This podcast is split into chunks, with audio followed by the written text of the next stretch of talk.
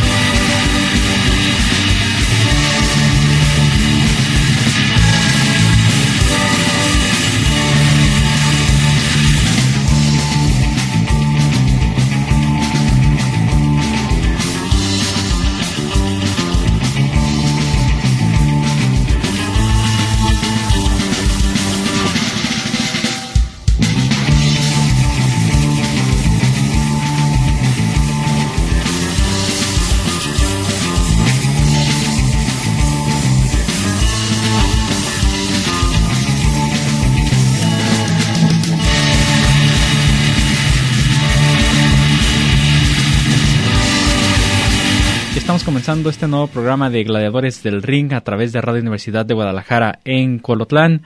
Los saluda Cristian Rosales en el micrófono listo con toda la información para el día de hoy.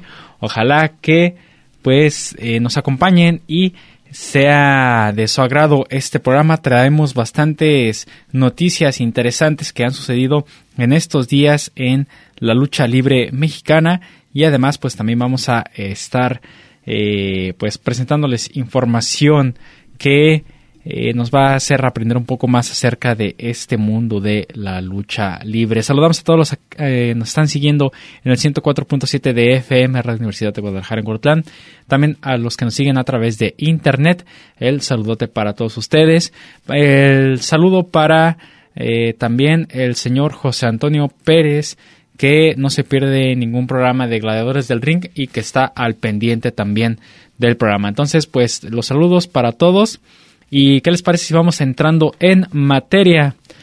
Porque justo este viernes, el, día viernes, eh, este viernes 26 más bien, eh, se va a celebrar el torneo de la leyenda azul.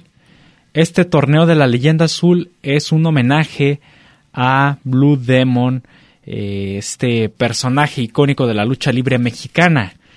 Eh, un torneo que organiza el Consejo Mundial de Lucha Libre desde hace bastantes años y en donde se pretende dar ese, pues esa, eh, pues ese homenaje, ¿no? Merecido homenaje a Blue Demon, uno de los iconos de la lucha libre.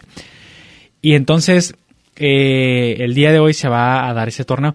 Si están escuchando la retransmisión el domingo, la retransmisión que tenemos los domingos, pues este torneo ya pasó. Es un torneo que sale. Eh, que, que, sale que salió más bien el viernes entonces ya tenemos los resultados pero los vamos a traer para el próximo viernes para que estén al pendiente entonces, ahí, ahí, para que no se pierdan la siguiente emisión de Gladiadores del Ring. Pero vamos a escuchar primero quién fue Blue Demon. Una pequeña biografía de este personaje, Blue Demon, eh, que el día de hoy se le hace este torneo. Ya es la edición, si no mal estoy, creo que es la edición número 14 de este torneo eh, de homenaje a la leyenda azul, Blue Demon. Entonces, pues vamos a escuchar esta pequeña biografía para ir entrando un poco a poco en materia. Esto es Gladiadores del Ring, sean bienvenidos.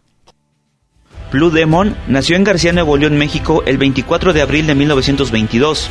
Fue el nombre artístico de Alejandro Muñoz Moreno, luchador profesional y actor mexicano. De niño dejaría la escuela y se mudaría a Monterrey a trabajar en los ferrocarriles. Ahí mismo se presentaría la oportunidad de conocer al luchador Rolando Vera, a quien le pediría le enseñara los secretos del pancracio.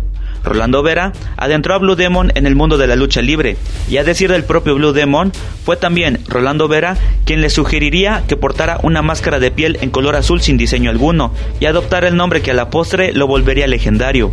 Empezó su carrera dentro de la lucha libre en Laredo, Texas, con los sobrenombres del Tosco y el Manotas. Su primera pelea fue sin el uso de máscara, junto a Chema López el 21 de marzo de 1984. Posteriormente modificaría el diseño de su máscara original, conservando el color azul, pero agregando un antifaz plateado, tomando como base el diseño de la máscara del luchador El Médico Asesino. En septiembre de 1948 debutaría en la Ciudad de México, enfrentándose a Benny Arcilla. Empezó su carrera como luchador de estilo rudo, se consolidó haciendo pareja con Black Shadow. En 1952, El Santo derrotó a Black Shadow en una lucha de apuestas máscara contra máscara ante un lleno extraordinario en la mítica Arena México, hecho que originaría la clásica rivalidad entre el demonio azul y el enmascarado de plata. Blue Demon vengó a Black Shadow venciendo al Santo en una serie de encuentros entre 1952 y 1953. En el primero de estos encuentros, mano a mano, Blue Demon derrotó al Santo en dos caídas al hilo consecutivas, pelea que además de lastimar el orgullo del plateado, lo obligó a otorgar al demonio azul una oportunidad por el campeonato mundial de la versión welter NWA. La misma arena que viera caer como Black Shadow dejaba su incógnita en manos del santo, atestiguaría como Blue Demon consumaba su venganza al destronar al plateado, arrebatándole el título de los welters una noche de agosto de 1953. El resultado de este combate terminaría por encombrar al demonio azul en el gusto de los aficionados a la par del mismo santo.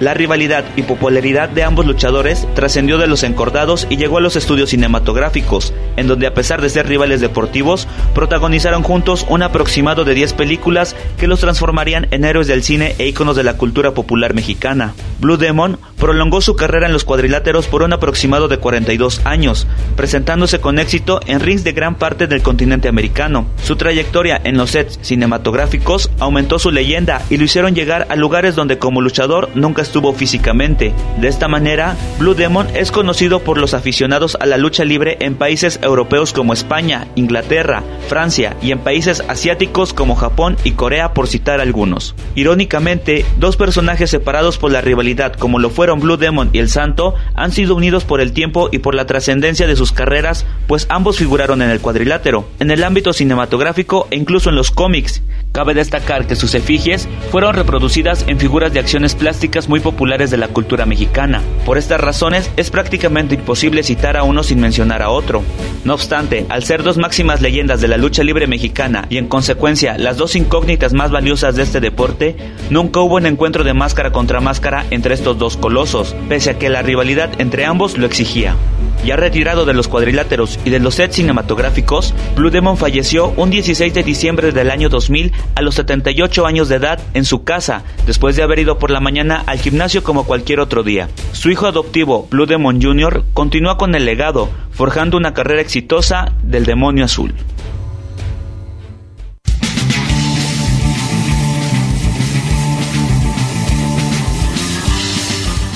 Pues bien, para entrar en materia, escuchamos esta pequeña biografía de Blue Demon, uno de los personajes más reconocidos dentro de la lucha libre a nivel nacional y yo me imagino que también mundial, eh, junto con el Santo, pues son de los que más ah, se han dado a conocer alrededor de este deporte.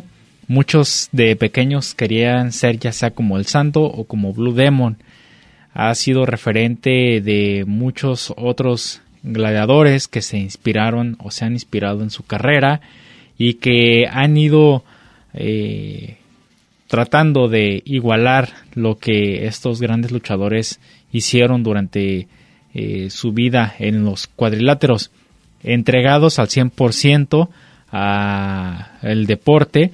Entonces, pues por eso se les hace eh, pues se, le hace, más bien este torneo de la leyenda azul a Blue Demon ahí en el Consejo Mundial de Lucha Libre.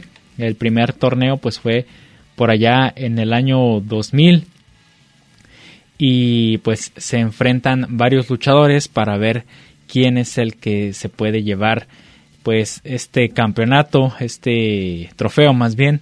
Y han sido varios, varios los ganadores desde aquel año los que han podido llevarse pues este torneo. Y vamos a ir viendo eso poco a poco a lo largo del programa. Y ojalá, ojalá que les sea útil la información sobre Blue Demon, bueno, sobre el torneo La leyenda azul de Blue Demon. También en el consejo hay otro otro torneo que es el de la leyenda de plata de en homenaje a, el santo entonces pues los dos los dos personajes tienen sus eh, torneos y también eh, los dos tienen pues su trofeo porque son muy reconocidos eh, estos dos personajes. Va a estar bastante interesante la edición de este año, así es que pues vamos a estar al pendiente más eh, en un par de horas, ya es cuando se van a estar enfrentando todos los gladiadores para ver quién se lleva eh, ese, ese trofeo a casa y sobre todo que le da eh, pues al ganador un empuje bastante interesante a su carrera porque pues muchos han sido los que se han llevado este, eh, este trofeo y pues ya 13 ediciones, entonces han sido 13 los campeones que se han llevado el trofeo de la leyenda azul. Blue Demon, pues como escuchábamos, él eh, siempre eh, se reconoce esa rivalidad que tuvo con el, con el santo, una rivalidad que lo llevó, la llevaron hasta las hasta lo último de sus vidas y que no solamente se quedaba en el cuadrilátero sino que también se trasladó a las películas porque tuvieron eh, diferentes participaciones en algunas películas y algunos estuvieron juntos y algunas otras no pero cuando estaban juntos era bastante difícil que estuvieran los dos porque pues sí llevaban eh, una rivalidad eh, muy muy enfrascada desde aquel encuentro, ya lo escuchábamos en la biografía, con eh, donde pierde Black Shadow la, la máscara y desde ahí pues se vino esta rivalidad de Blue Demon y el Santo. El, yo pienso que Blue Demon también pues es un personaje que, que técnicamente o luchísticamente era muy muy bueno. Él eh, hacía castigos muy buenos, eh, se llevaba una, una, o sea, las luchas de Blue Demon eran muy muy buenas.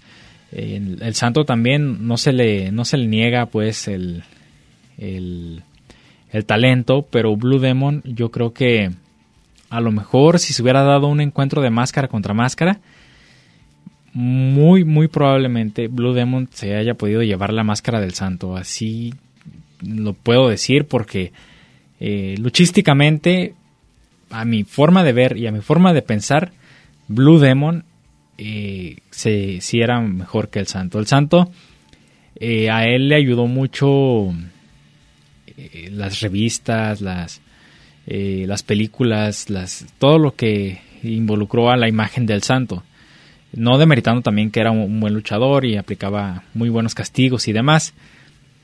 Pero yo creo que ya hablando de la rivalidad Blue Demon Santo, Blue Demon sí era como que eh, alguien que podía haberse llevado esa victoria de esa máscara, ¿verdad? Bueno, vamos entonces a nuestro primer corte de estación aquí en el programa para ahora sí entrar en materia y hablarles a ustedes sobre el torneo de la leyenda azul. Entonces vamos a este pequeño corte de estación y regresamos con más aquí a Gladiadores del Ring.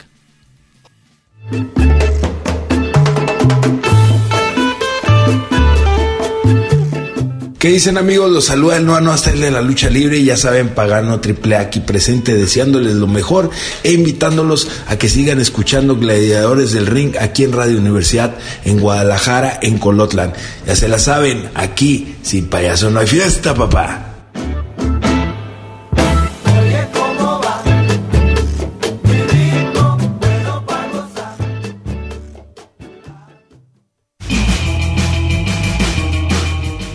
Tomemos un descanso en lo que comienza la siguiente caída. Esto es Gladiadores del Ring.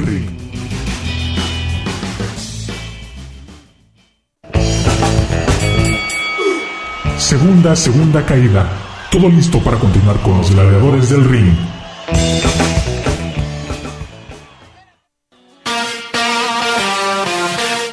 Let's go, girls. Hola, ¿qué tal, Cristian? Soy yo, tu amiga Tiffany. Te mando un beso y un abrazo y a todos los de Gladiadores del Ring. Bendiciones.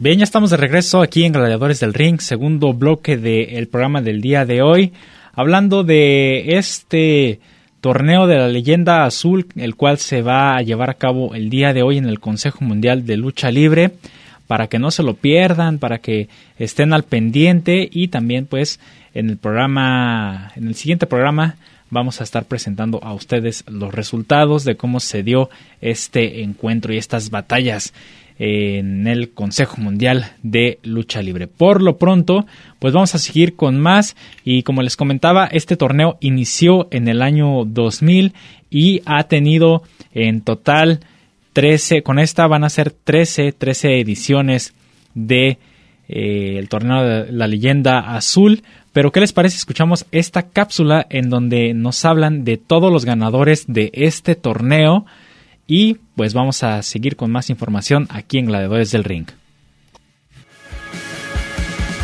Primera edición. El 27 de octubre del 2000 se llevó a cabo la primera edición luego de que semanas atrás se había disputado la leyenda de plata, que es el homenaje que también se le hacía al santo.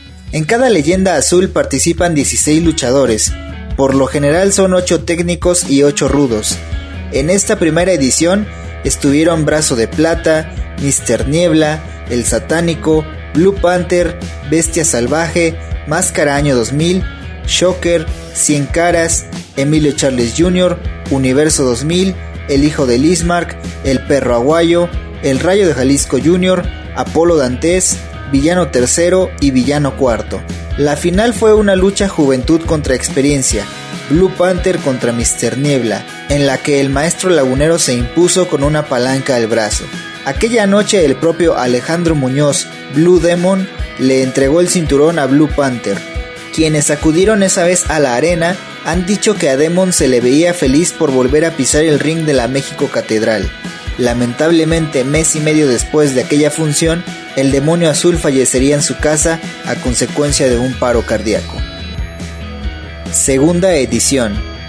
Tres años más tarde llegaría la segunda edición de la leyenda azul, siempre logrando combinaciones con luchadores experimentados y otros más jóvenes. Por segunda vez consecutiva, el referee fue Baby Richard y los elementos que participaron fueron Pierrot Jr., Tarzan Boy, Último Guerrero, Rey Bucanero, Takemura, Black Tiger, Dr. Wagner Jr., Blue Panther, Violencia, Vampiro Canadiense, Máscara Año 2000, Villano Cuarto, El Hijo de Lismark, Mister Niebla, Rayo de Jalisco Jr. y Shocker. La final fue disputada entre Shocker y Tarzan Boy. Cuando el 1000% guapo ya tenía a Tarzan en espaldas planas, el último guerrero intervino y Tarzan Boy se llevó el triunfo. Tercera edición. Octubre del 2004 vería la tercera edición de este torneo. Esta vez participaron Apolo Dantes, Máscara Sagrada, Cien Caras, Black Tiger, Universo 2000, El Satánico, Rayo de Jalisco Jr., Vampiro Canadiense, Dr. Wagner Jr., El Terrible, Canek, Héctor Garza, Brazo de Plata, Black Warrior, Mr. Niebla y Pierrot Jr. Al final, Universo 2000 le ganó a Canek, y de alguna forma fue una pequeña revancha por lo que recientemente había sucedido en el 71 aniversario, en el que el dinamita perdió la máscara frente al príncipe maya. Cuarta edición. En 2005 el formato cambió un poco, ya que no era el clásico torneo cibernético en el que se eliminaban como les viniera en gana, sino que ahora eran encuentros con oponentes definidos desde octavos de final e iban avanzando hasta que quedara un ganador. Se enfrentaron Hijo de Lismark contra el Olímpico, Black Warrior contra Máscara Sagrada, Pierrot Jr. contra Blue Demon Jr., Brazo de Plata contra Héctor Garza, Dos Caras Jr. contra Tarzan Boy, Heavy Metal contra Rey Bucanero, Rayo de Jalisco Jr. contra Canek y Bronco contra Último Guerrero. Los cuartos de final fueron Hijo de Lismark contra Black Warrior, Pierrot contra Héctor Garza, Dos Caras Jr. contra Rey Bucanero y Rayo de Jalisco Jr. contra Último Guerrero. En semifinales se enfrentaron Hijo de Lismark contra Héctor Garza y Dos Caras Jr. contra Último Guerrero. Al final, el hijo de Lismark derrotó a Último Guerrero y se coronó. Quinta edición. Para el 2006 se repitió el formato del año anterior. Esta vez los enfrentamientos fueron Rey Bucanero contra Damián 666, Heavy Metal contra Black Warrior, Último Guerrero contra el Terrible, Olímpico contra Héctor Garza, Dr. Wagner Jr. contra Pierrot Jr., Hiruki Goto contra Alex Koslov, Hijo de Lismar contra Halloween y Último Dragón contra Atlantis. Los cuartos de final fueron Rey Bucanero contra Black Warrior, Último Guerrero contra Héctor Garza, Dr. Wagner Jr. contra Alex Koslov y el Hijo de Lismar contra Atlantis. Pasarían a semifinales Rey Bucanero contra Héctor Garza y Dr. Wagner Jr. contra Atlantis. En la final, Rey Bucanero le ganó al ídolo de los niños. Sexta edición. Se disputó en diciembre del 2008 y volvió al formato de torneo cibernético, en el que participaron Dos Caras Jr., Marco Corleone, Blue Panther, Sagrado, Toscano, antes Tarzan Boy, Shocker, Valiente, Máximo, Atlantis, Mister Niebla, Villano Quinto, El Terrible, Tejano Jr., Misterioso Jr., Rey Bucanero y Hefesto. La final fue disputada entre Marco Corleone y El Terrible, pero el Tejano intervino para faulear a Corleone y sellar el triunfo de El Terrible. Séptima edición. Luego de dos años sin realizarse, el torneo de la leyenda azul regresaría en 2011. Esta vez participaron Héctor Garza, Ángel de Oro, Psicosis, Dos Caras Jr., Rey Bucanero, Último Guerrero, Rush, Atlantis, El Hijo del Fantasma, Mr. Niebla, Young Strongman, Tejano Jr., Shocker, Blue Panther, Metro y Máximo. Al final se enfrentaron Atlantis y Mr. Niebla, otro de los clásicos que nunca pudimos ver en un duelo directo de máscara contra máscara. En aquella ocasión, Mr. Niebla rindió al ídolo de los niños con el nudo. Octava edición.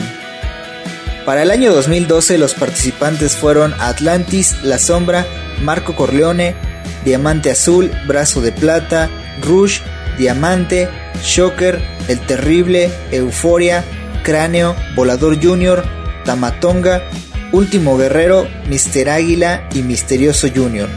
La final fue disputada en un duelo de fortaleza, Último Guerrero frente al Diamante Azul, que sorprendió al último de su estirpe para llevarlo al toque de espaldas. Así se coronó al que también llaman la joya del Consejo Mundial, Diamante Azul.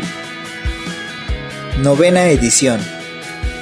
Se disputó en 2014 teniendo como participantes a Atlantis, La Sombra, Super Porky, Máximo, Rush, Mister Niebla, La Máscara, Valiente, Shocker, Terrible, Dragón Rojo, Rey Escorpión, Último Guerrero, Rey Bucanero, Euforia y Vangelis. La final fue disputada entre los hombres de la rivalidad en aquel entonces, Atlantis contra Último Guerrero, y el ídolo de los niños salió con el brazo en alto. Décima edición. En 2016 los protagonistas de la leyenda azul fueron Stuka Jr., Blue Panther, Hechicero, La Máscara, Terrible, Cráneo, Valiente, Marco Corleone, Máscara Año 2000, Máximo, Euforia, Diamante Azul, Atlantis, Rey Bucanero, Gran Guerrero y Último Guerrero. La cereza en el pastel fue el Guerrero Special aplicado por el último de su estirpe, lo que le dio el triunfo frente al Valiente. Décimo primera edición.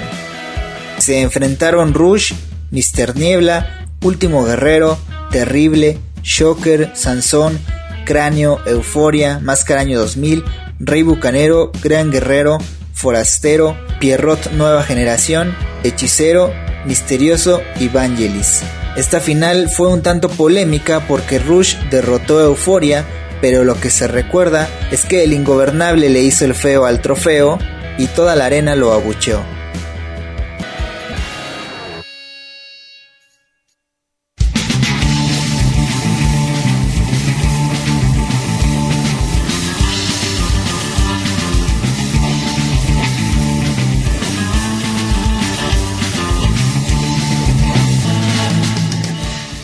Bien, pues ahí tenemos estas ediciones del torneo de la leyenda azul hasta la edición 11 el, la del año pasado, la de la edición del 2020 la ganó Ángel de Oro, recordando pues esta polémica eh, que pues eh, bueno, la, lo ganó con una gran polémica por lo que eh, sucedió por ahí eh, en cuanto a que fauleó, se, se fauleó a, Diamante Azul, quien era uno de los que posiblemente se iba a llevar esta edición 2020, pero pues al final de cuentas fue Ángel de Oro el que se llevó la victoria y ya la edición de este año, que sería la edición 13, ¿verdad? Vamos a un corte para regresar y presentarles a ustedes quiénes son los que estarán disputando eh, este torneo de este año 2021 y vamos a hablar un poquito ya acerca de este cartel que estará presentando el Consejo Mundial de Lucha Libre el día de hoy. Regresamos aquí a Gladiadores del Ring.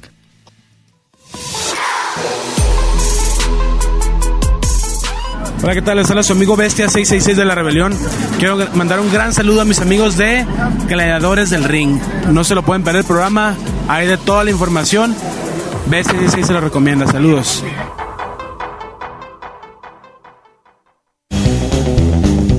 No te vayas. En un momento continuamos con más información aquí en Gladiadores del Ring.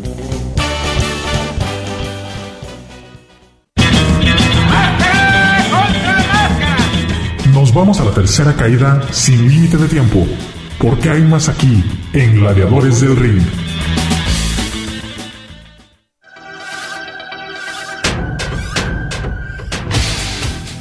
Para todos los fans de Gladiadores del Ring, recuerden amigos, reciban cordiales saludos a amigo Mr. Electro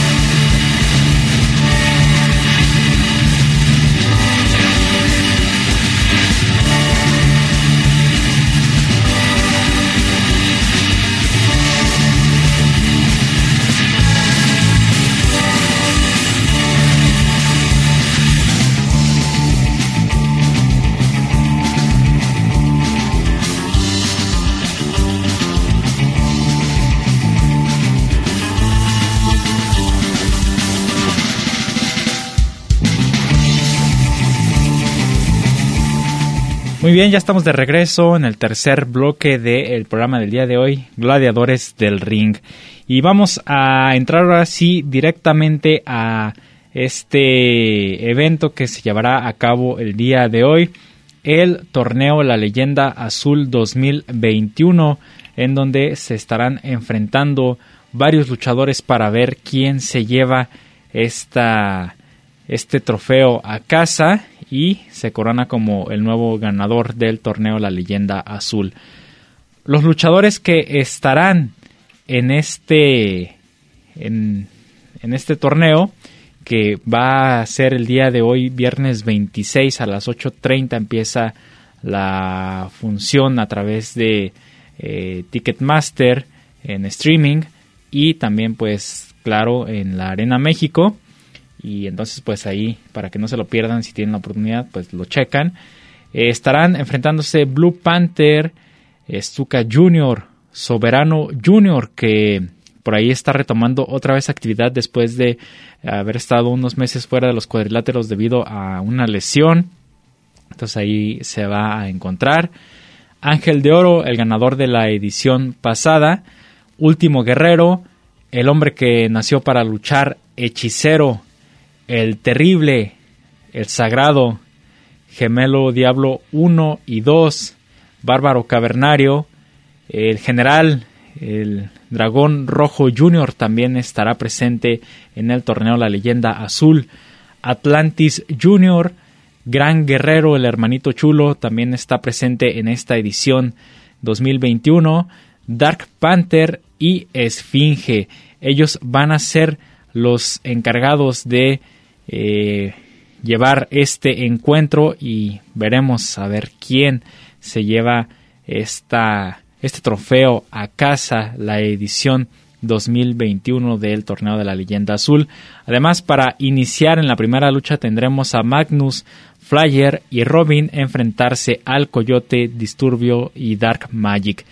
En la lucha de Amazonas, que sería la segunda lucha, se enfrentarán Marcela, Lluvia, la Jarochita contra Dalis, la caribeña, Dark Silueta y Stephanie Baker, esta chilena que va por ahí apuntando muy bien su carrera ah, y que está dando mucho de qué hablar en la lucha libre femenil por acá en México.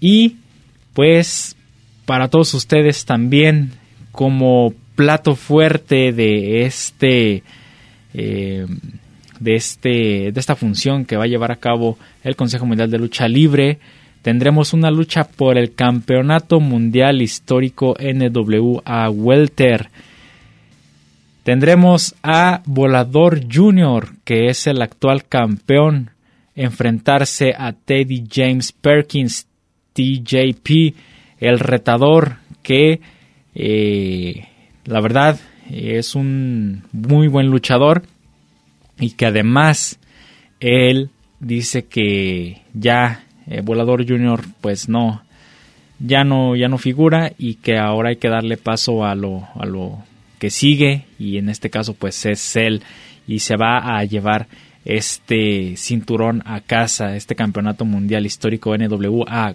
Welter. Entonces pues ahí está el cartel completo para el día de hoy. Si tienen oportunidad, véanlo, chequenlo, va a estar bastante interesante. Y ya en el siguiente programa de Gladiadores del Ring les vamos a estar presentando nosotros los resultados que se van a dar de todos estos encuentros, de todas estas luchas. Así es que para que no se pierdan el siguiente programa, el, próximo viernes, y ahí estaremos eh, pues al pendiente de esta información para traerles eh, todo fresquecito, ¿verdad? Bueno, vamos a seguir con el programa. Ya dejamos de lado un poco eh, este torneo de homenaje a Blue Demon. Y ahora les quiero presentar una pequeña cápsula en donde sabemos que los luchadores enmascarados a veces entran en polémica porque pierden la máscara y se vuelven a enmascarar y así se la han llevado muchísimos gladiadores. Entonces vamos a escuchar esta cápsula en donde se abordan los siete luchadores que más veces han perdido su máscara, o sea que la pierden, se vuelven a enmascarar y se la vuelven a perder y vuelven a enmascararse, a lo mejor con otro personaje. O sea, total. Entonces vamos a escuchar esta pequeña cápsula de parte del misticiero y regresamos con más aquí a Gladiadores del Ring.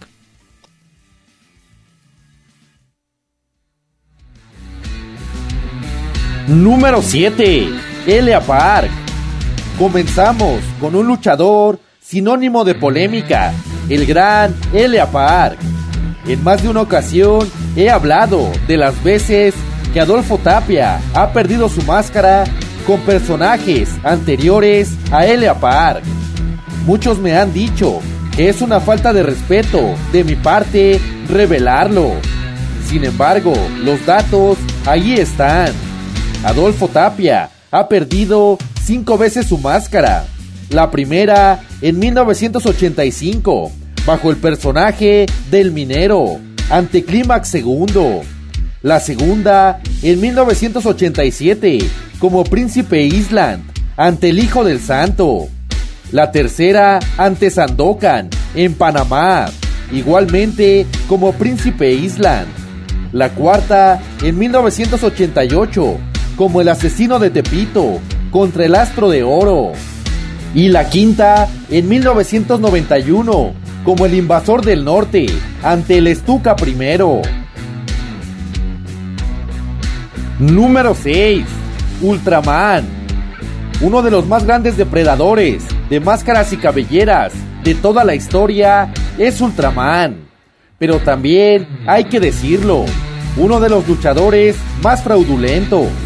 La primera vez que Ultraman perdió la máscara fue contra el brazo de oro en 1987. A partir de ahí, perdió la máscara de Ultraman al menos otras cuatro ocasiones, teniendo como verdugos a luchadores como el Halcón de Oro, Cinta de Oro, Sangre Chicana, el Jerry Estrada.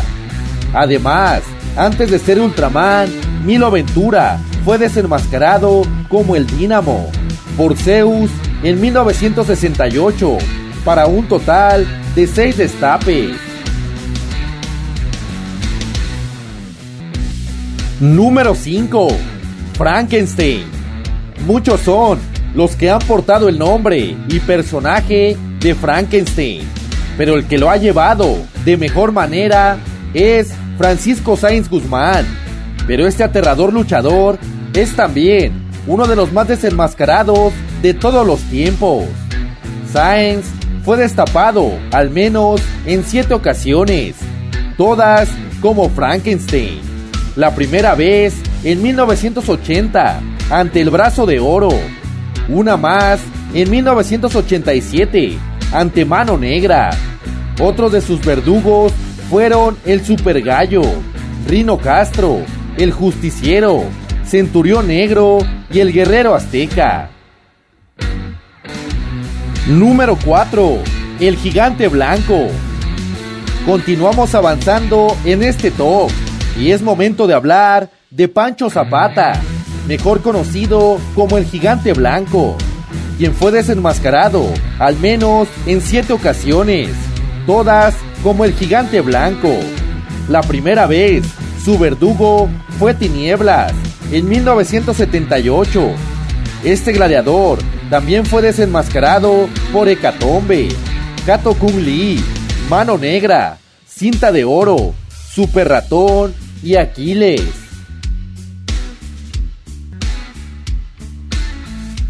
Número 3. El buitre.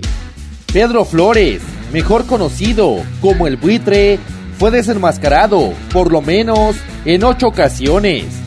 Sus verdugos, Estrella Blanca, Solar Segundo, Bengala Primero, el Águila Venezolana, el Chamaco Balagués, el Varón Siniestro, el Pequeño Halcón y el Hijo del Santo. Número 2. Los Hermanos Corso. A partir de acá, damos un gran salto en este top para hablar de los que son considerados los luchadores más fraudulentos de toda la historia. Y el segundo sitio viene por partida doble. Luis y José Mejía Márquez, mejor conocidos como los hermanos Corso. La primera vez que estos gemelos fueron desenmascarados fue en 1974. Sus verdugos, el villano tercero y el matemático. A partir de ahí, perdieron sus máscaras al menos en 10 ocasiones más. Se enmascararon con varios personajes distintos.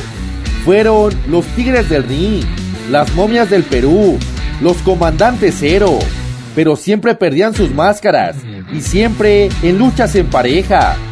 Entre sus verdugos destacan las parejas de Bobby Lee y Flama Roja, el Rayo de Jalisco y el Rayo de Jalisco Jr., Sangre Chicana y el As Charro etc.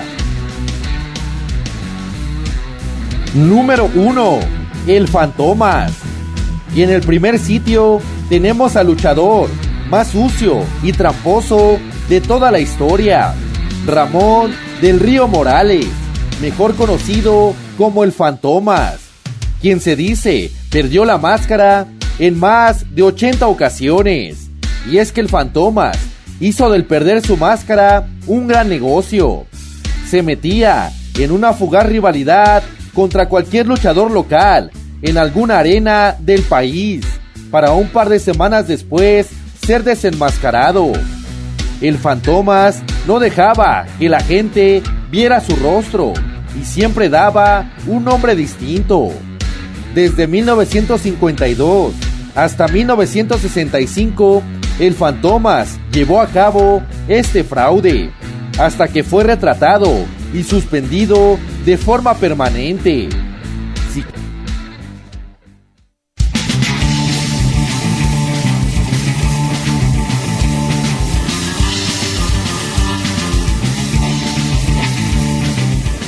Pues bien, ahí tenemos esta información y con ella pues nos vamos a el último, el último corte de estación del programa, pero regresamos con aún más noticias porque tenemos otro plus para todos ustedes aquí en Gladiadores del Ring. Así es que en un momento regresamos.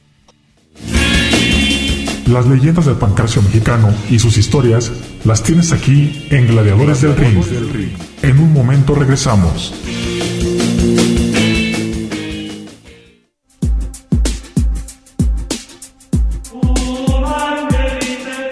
A todos mis amigos de Gladiadores del Ring, su amigo el original Mascarita Sagrada, el mini tigre blanco de los mini estrellas, tengo el gusto de enviarles un fuerte abrazo y un cordial saludo.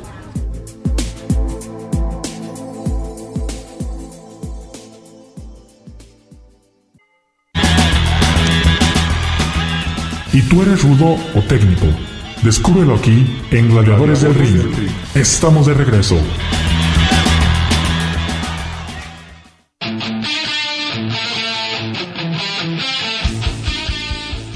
Un saludo para mis amigos de Gladiadores de Ring, de parte del Naime de la lucha libre cibernética.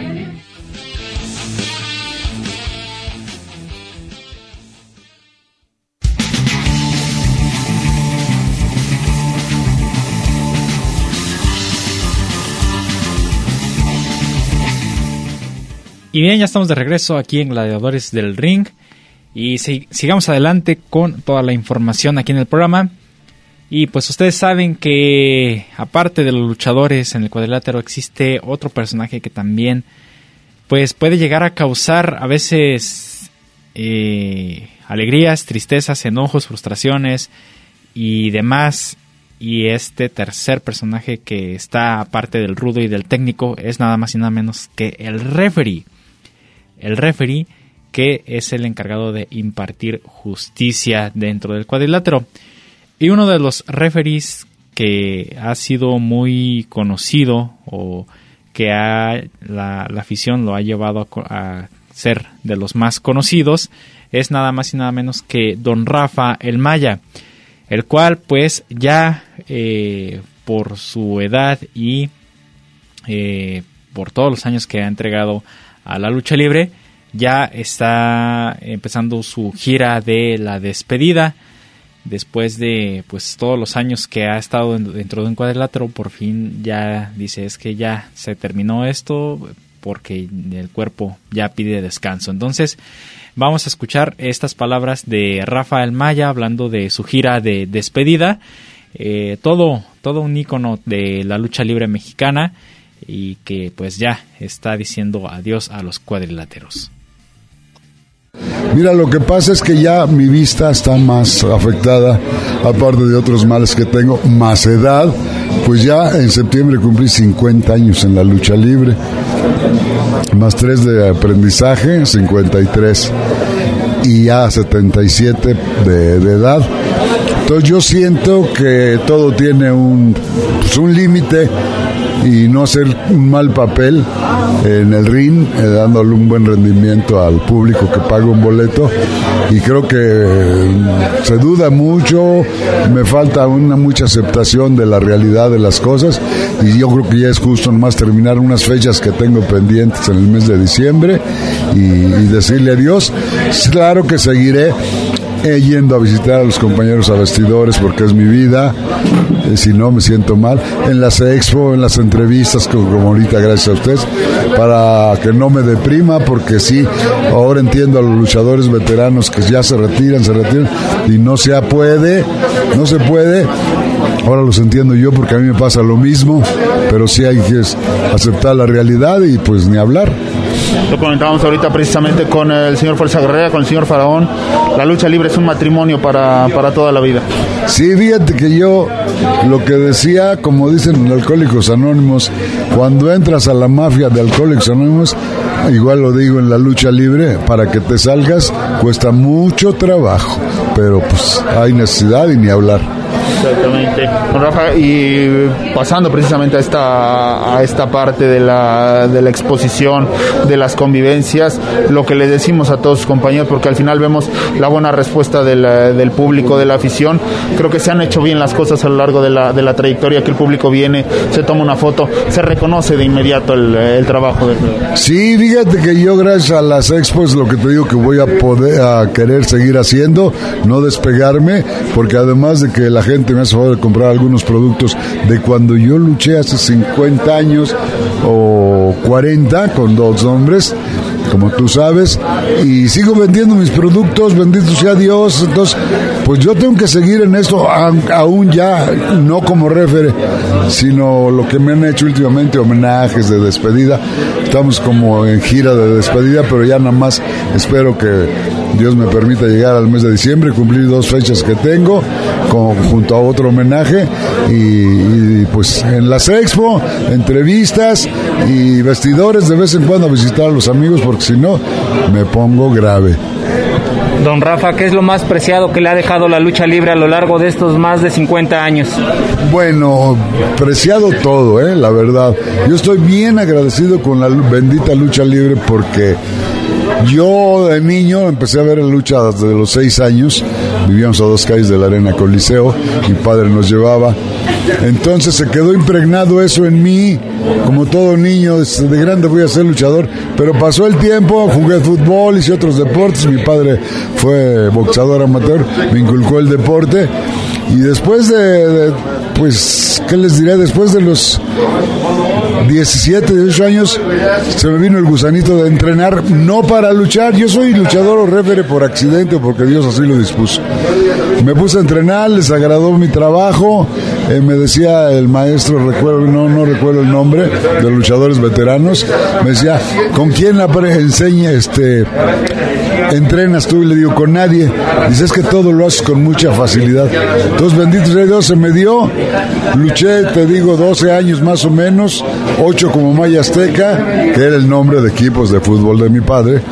Y después 3 años como el Guarura porque mi trabajo era en el gobierno de escolta con, con personajes, personajes políticos. Y de ahí este pues yo dije ya perdí las dos máscaras ahí muere ya no pude salirme porque a pesar de las lesiones que traigo en la actualidad que ahora están saliendo a la luz, empecé de emergente a referiar. Y pues digo que por accidente, porque le gustó el trabajo al comisionado que fue a esa ocasión a, a verme referiar y él mismo me llevó a la Arena México, donde yo jamás pensé que nos dieran la oportunidad. Les gustó mi trabajo, al señor Paco Alonso, al programador de esa época, Juan Herrera, y pues hasta ahí me aventé 30 años en el puro consejo, otro año en triple A, dejé mi chamba del gobierno y ya, ya está impregnado todo esto, así es ya, yo creo que ya es justo. Pues ahí está un accidente que le duró prácticamente toda la vida y, y, y que hoy trae, trae, tatuado. Sí, mira, por ejemplo, ahorita que decías accidente, yo estoy perjudicado de la cuarta y quinta lumbar que en aquellos años me querían operar y ahora hace poco que me volvió a doler, me quieren volver a operar. Dije, no, si de joven no quise, menos de viejo. Y el homóplato este lo tengo zafado, un dedo, etcétera. Y sin embargo, renuncié a mi trabajo que ganaba yo muy bien por seguir en la lucha libre ganando menos, pero pues fue mi vida hasta ahorita, gracias a Dios. Rafa, pues como siempre agradecerle mucho su tiempo, sus palabras y ya estaremos obviamente siguiendo la pista de esta gira del adiós, como lo dice, las últimas funciones que tenga en diciembre, ya arriba del cuadrilátero ya no lo veremos, pero sí todavía en este tipo de... Sí, sí, sí, este, la idea es seguir en este tipo de eventos como Expo Máscaras, las entrevistas que crees a toda la prensa que me apoya mucho y más a a la tijera y este y ir de vez en cuando a visitar a los compas a vestidores porque esa es mi vida. Pero de ahí ya, ya no pienso, hay que darle una buena imagen que, que no se vaya a deteriorar por seguir trabajando en la lucha y hacer tonterías.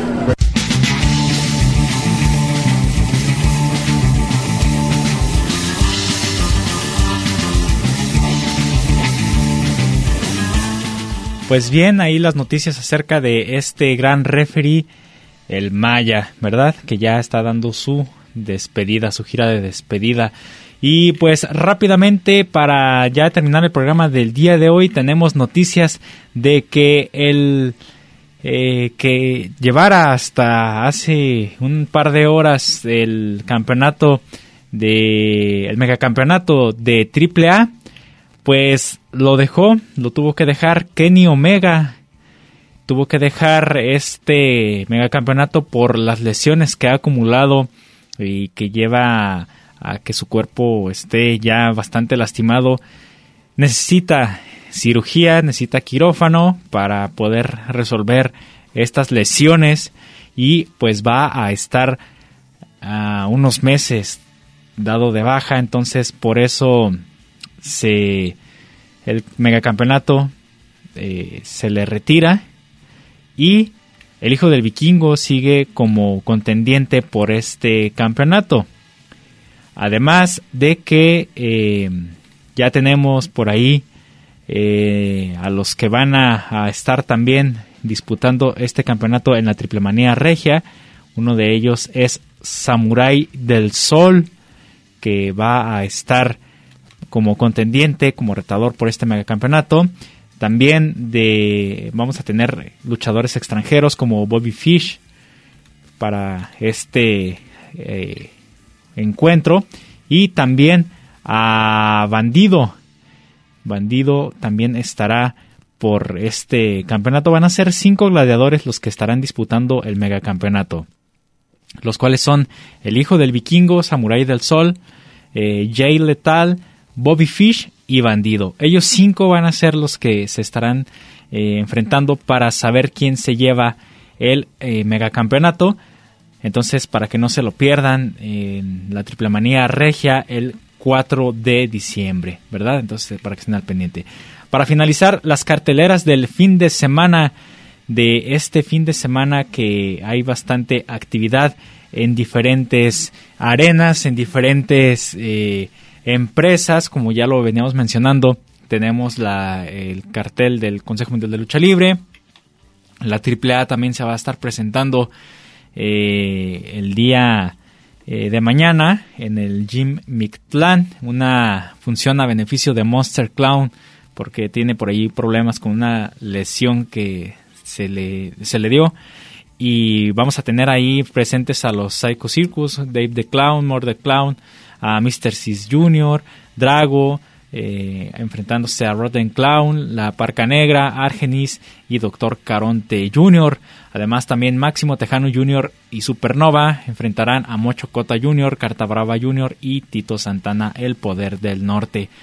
También pues eh, además de todo esto, el DTU también tiene actividad eh, IWRG, por ahí los, los piratas estarán presentes. Entonces, pues hay bastante actividad para que no se lo pierdan eh, todo lo que vendrá este fin de semana. Con esto estamos llegando al final del programa, agradeciendo a todos ustedes que nos siguieron a través de su radio y a través de internet. No resta más que agradecerles, nos escuchamos la próxima aquí en Gladiadores del Ring. El Ring de 6x6 nos espera para seguir con más historias datos y noticias. No te los pierdas y sintoniza Gladiadores del Ring. Solo aquí, en Radio Universidad de Guadalajara, en Colotlán. Hasta la próxima.